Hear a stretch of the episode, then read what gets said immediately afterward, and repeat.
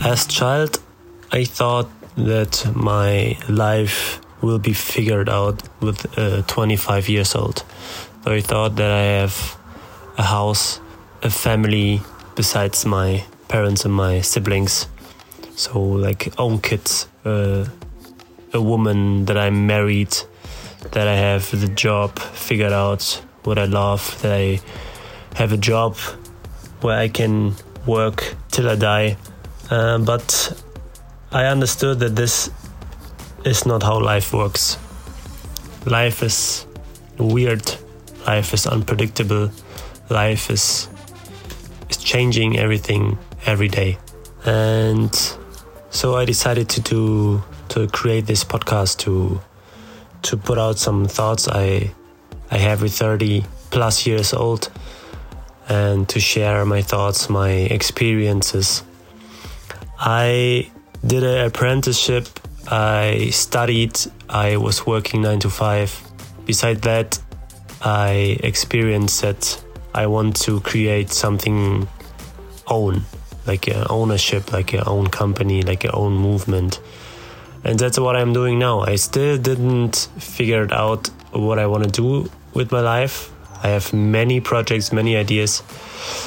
I worked a lot on myself I trained myself, I developed myself, my mindset, and everything. And I want to talk about this.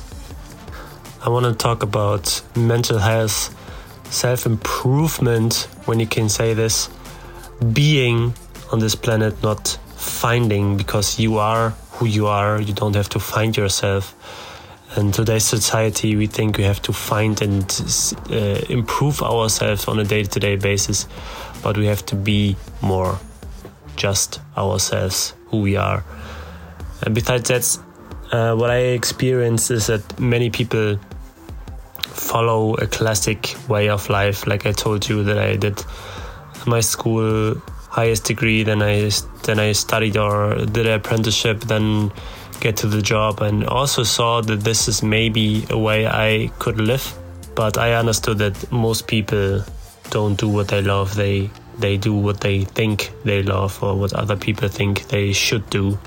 My parents are self-employed too. They they built their own company too. And this inspired me to or I had this always on my mind and always thought about this that I have to do my own project and this is what I also want to talk about. I want to talk about mental health, about Japanese philosophies, about, yeah, what I said, being.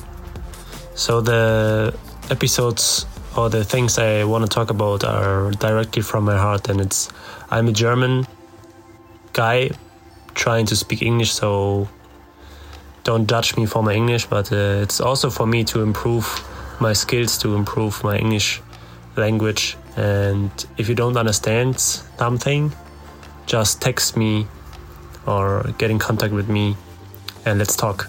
Um, besides that, this is the podcast is for my future, so for my children, for my family, for my friends, so that they understand where I am in my life and to just hear me talk maybe because in today's today's world we are not really able to stay in contact on a day-to-day basis, basis because everyone is so busy everyone is so disconnected. And maybe this podcast will connect us again as humans. So i hope you like the podcast enjoy the podcast listen to it and i will hear you in the first episode